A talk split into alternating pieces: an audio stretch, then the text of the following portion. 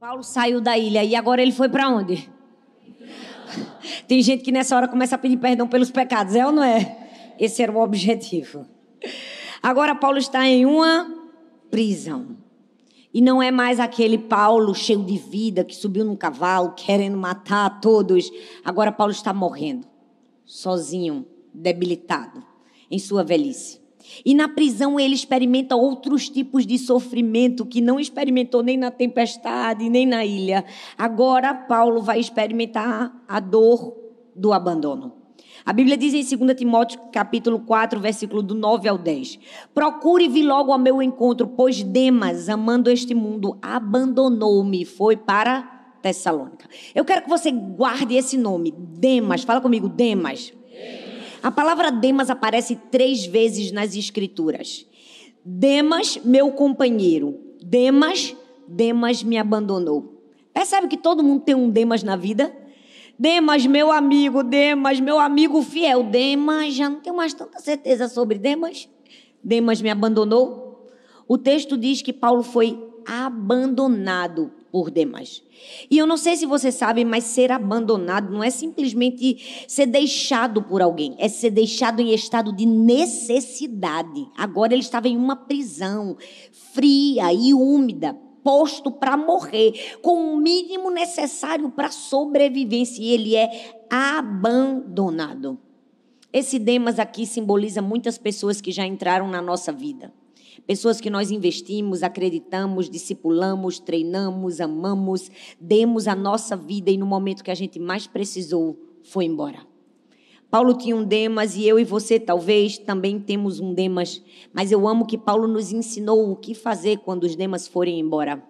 Ele disse assim: Demas me abandonou, mas o Senhor permaneceu ao meu lado e me deu forças. Quando Demas foi embora da sua vida, pare de olhar para o Demas que foi embora e comece a perceber a presença de Deus que nunca se foi, que sempre permaneceu. Sabe qual é o nosso problema? Às vezes a gente foca tanto no Demas que foi embora. Demas me abandonou, Demas me abandonou. Paulo disse assim: Demas me abandonou, mas o Senhor permaneceu ao meu lado e me deu forças. Às vezes Deus permite que algumas pessoas saiam da nossa vida para que a gente consiga se lembrar quem nos sustenta de verdade. Paulo estava deixando uma lição muito preciosa. Ele estava dizendo assim: Olha, Demas foi embora, mas eu permaneço no lugar que o Senhor designou para mim. Demas pode ter saído do centro da vontade de Deus, mas eu ainda estou aqui. Demas me abandonou, ele sofreu abandono. E quando ele sofreu abandono, ele disse assim: Demas me abandonou, que isso não lhe seja cobrado. Ah, gente, já deu, eu vou embora. Depois dessa. Paulo disse assim: Olha, Demas me abandonou, que isso não lhe seja cobrado. Eita, quanta diferença com a gente, não é?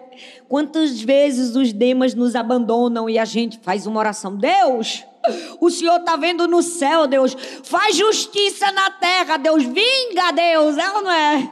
Tem gente que ainda canta: Tem sabor de mel, tem. Tá tudo errado, gente. Paulo disse assim: Demas me abandonou. Que isso não lhe seja cobrado. Ei, Deus quer nos levar a um ponto de sofrermos abandono e não olharmos para o abandono e ainda sermos capazes de dizer: Deus, não leve em consideração, não, Deus. Demas foi embora, mas não cobra isso dele, não.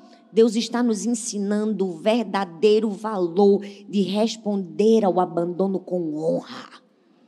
Ele disse: Demas me abandonou, mas o Senhor permaneceu ao meu lado. E o texto continua. Ele fala que experimentou o abandono, mas não somente o abandono, mostra que ele vai experimentar dor. Ele diz assim, ó, 2 Timóteo 4, do 16 ao 18. Na minha primeira defesa, ninguém apareceu para me apoiar todos me abandonaram, que isso não lhe seja cobrado. Por quê? Porque o Senhor permaneceu ao meu lado e me deu forças para que por meio de mim a mensagem fosse amplamente proclamada aos gentios e todos os gentios soubessem: eu fui libertado da boca do leão. O Senhor me livrará de toda obra maligna e me porá salvo no seu reino celestial. Perceba que Paulo disse assim: Eu fui libertado, eu não fui livrado. Há uma diferença entre ser libertado e ser livrado. Libertado, Deus permite que você entre na boca do leão, mas te tira de lá de dentro com vida. Muitas pessoas só querem ser livradas por Deus, não é verdade?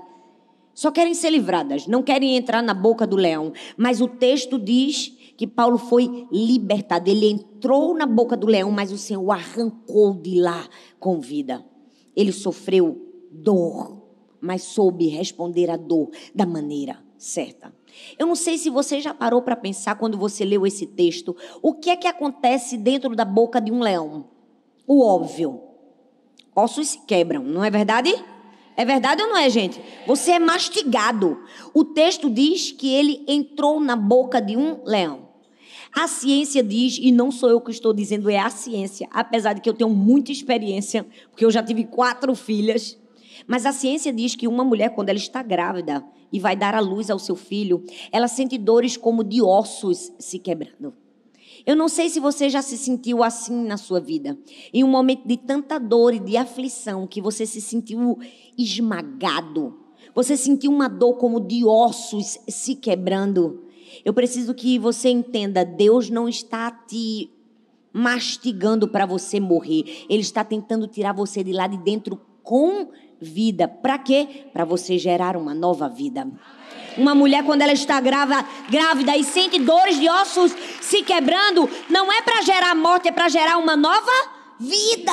Uma nova vida. Tem dores na nossa vida que vem para a gente gerar uma nova vida não é para nos matar, não é para nos destruir. Paulo estava dizendo assim: a boca do leão aqui é um lugar passageiro, mas o reino celestial é eterno. Eu entendo o que fazer na hora do sofrimento. Paulo experimentou dor, experimentou abandono e também experimentou solidão. Sinceramente, gente, essa é a geração mais frenética por entretenimento de todos os tempos. Você já percebeu que a gente não consegue mais ficar sozinho? A gente quer o tempo todo ocupar o nosso tempo e tudo que nós estamos fazendo. E se a gente para no carro, a gente está igual a rato de laboratório: rola a tela, rola a tela, rola a tela. Porque a gente não consegue mais viver só. A gente perdeu a importância de entendermos a solitude. Mas eu preciso te dizer, Paulo enfrentou aqui uma solidão, não essa solidão que nós precisamos, mas uma solidão imposta. Agora ele estava sozinho em uma prisão fria e úmida. Depois de ter ajudado a tantas pessoas, ele se via só. Eu me lembro que quando eu era estudante, há muito tempo atrás, não parece muito, mas quando eu entrei no seminário, eu tinha um professor que gostava muito de um autor que pregava no texto de João. Aquele texto que diz: se o grão de trigo ao cair na terra não morrer, fica ele só. Mas se morrer, dá muito fruto. Eu mesmo nunca vi uma semente, quando você abre um buraco na terra, ela gritar: Eu não quero ficar aqui sozinha. Porque ela entende que estar ali, naquele buraco de solidão, é parte do seu processo de frutificar. Às vezes nós vamos experimentar solidão. Deus não está nos enterrando, Deus está nos cultivando, é diferente. Deus está nos cultivando e nos preparando para viver algo, algo maior, algo além de nós mesmos. Deus está nos preparando para vivermos o nosso propósito. E o texto diz que Paulo experimentou solidão. Ele disse na minha primeira defesa: ninguém apareceu para me apoiar. Todos me abandonaram. Mas ele diz que isso não lhe seja cobrado. E o texto continua e ele nos ensina o que fazer na solidão. 2 Timóteo capítulo 4, versículo do 11 ao 13 diz assim: Só Lucas está comigo. Traga Marcos com você, porque ele me é útil ao ministério. Enviei Tíquico a Éfeso. Quando você vier, traga também a capa que deixei na casa de Carpo, em Troade, e os pergaminhos. Paulo pede três coisas, perceba. Primeiro, ele pede pessoas. Ele pede quem? Marcos. Mas eu não sei se você se lembra, nos capítulos anteriores ele teve um estranhamento com Marcos. Teve ou não teve? Teve. Ele teve uma briguinha com Marcos? Teve. E agora ele está pedindo Marcos no fim da vida? Sim. Sabe o que é isso? É uma lição de Deus para mim e para você. Pessoas ferem, mas pessoas curam. Não desista das pessoas. Não se deixe amargar quando alguém te abandonar, quando alguém te trair, quando alguém te machucar. Ei, pessoas ferem, mas pessoas curam. Paulo está no fim da vida, está morrendo. Ele havia se machucado, acabado de ser traído por Demas, mas ele não se deixou azedar. Ele diga: traga Marcos com você. Ele ainda me é útil ao ministério. Mas tem muitos de nós, né, que diz assim: comigo só erra uma vez. É ou não é? E onde é que tem isso na Bíblia? Que com você só erra uma vez? Se o Senhor nos ensinou a perdoar 70 vezes 7 ao dia. Tem gente que diz assim: errou comigo, não erra mais. Tem gente que diz: nunca mais vai ter a minha confiança. Ei, nós precisamos ter humildade o suficiente para fazer como Paulo, que mesmo tendo problemas com Marcos, ele disse assim: traga Marcos, ele é útil. Não desista das pessoas. Tem muita gente ruim no mundo. Eu preciso te dizer, é duro isso. Tem gente que até Satanás olha para ela e diz: rapaz, tu ganhou de mim. É verdade ou não é? Tem gente que parece que só entra na vida da gente para amargar, para ferir, para machucar, para maltratar. Mas não se deixe azedar, não. Porque tem muita gente boa. Tem muita gente que levanta você quando você precisa, te dá a mão quando você anseia de ajuda. Tem muita gente que te abraça, que te acolhe. Muitas pessoas se deixam amargar depois dos demas que vão embora. E se esquecem de perceber que Marcos ainda pode ter uma chance. Paulo disse assim: traga Marcos com você. Mas ele não só pediu Marcos, não. Ele pediu também uma capa. Eu trouxe até a capa de Paulo aqui para vocês nunca mais se esquecerem dessa mensagem, porque eu tenho certeza que todas as vezes que você lê o texto bíblico, agora você vai se lembrar do barco, do graveto, da capa. É proposital para a mensagem ficar no seu coração. Vamos dizer que essa era a capa de Paulo, porque não era, porque no caso eu peguei essa aqui num avião, no Catar, indo da África para os Estados Unidos. Eu sou chique, gente. Me respeita. Mas eu pedi a comissária, não roubei. Porque graças a Deus eu sou crente íntegra. O texto diz que Paulo pede uma capa. Por que será que Paulo pediu uma capa? O óbvio.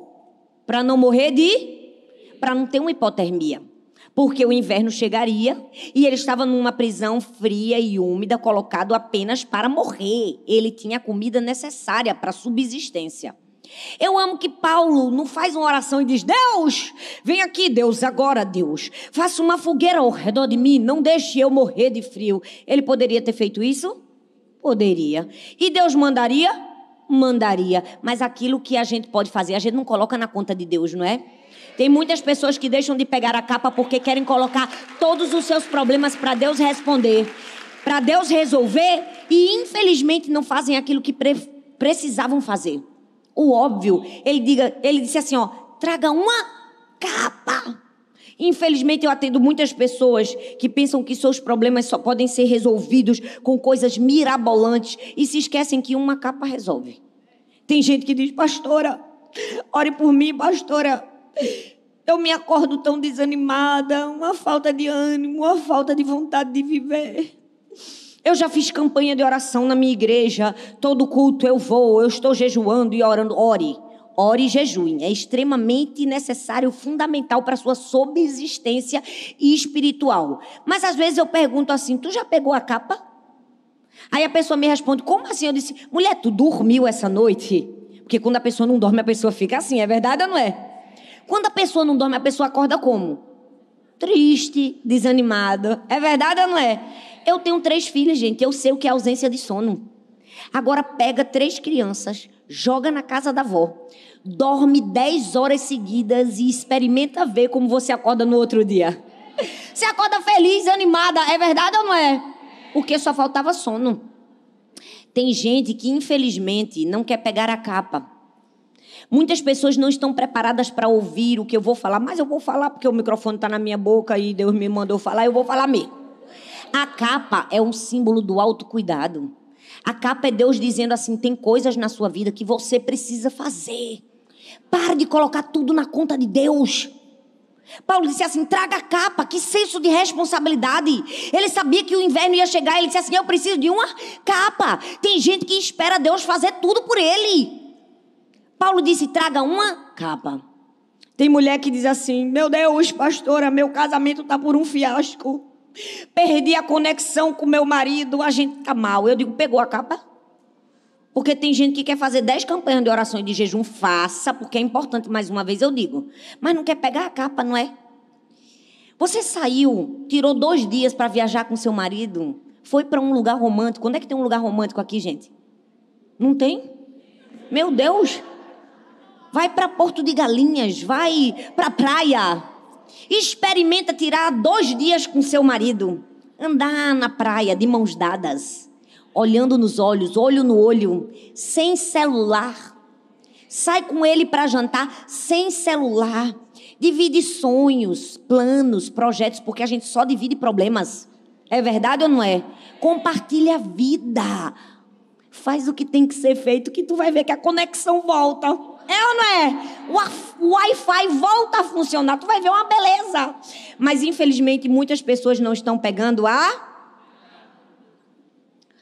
Eu preciso te dizer, em situações de prisão, você precisa fazer alguma coisa. Pegue também uma capa.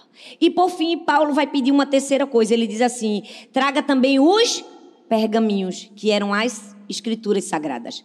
Paulo estava ensinando para mim e para você que na vida a gente pode ter muitas ausências. A única ausência que a gente não pode ter é a ausência da palavra de Deus. Oi, que alegria ter você aqui. Muito obrigada por assistir essa mensagem até o final. Eu tenho certeza que ela abençoou você. Então eu quero te fazer um convite. Você pode deixar um like nesse vídeo, compartilhar com outras pessoas para que elas também sejam abençoadas e não se esqueça de se inscrever no nosso canal. Essa mensagem é uma série de cinco mensagens e você pode assistir todas as outras. Eu vou deixar aqui nesse quadro as indicações das próximas mensagens para que você seja ainda mais abençoado. Um grande beijo no seu coração e Deus te abençoe.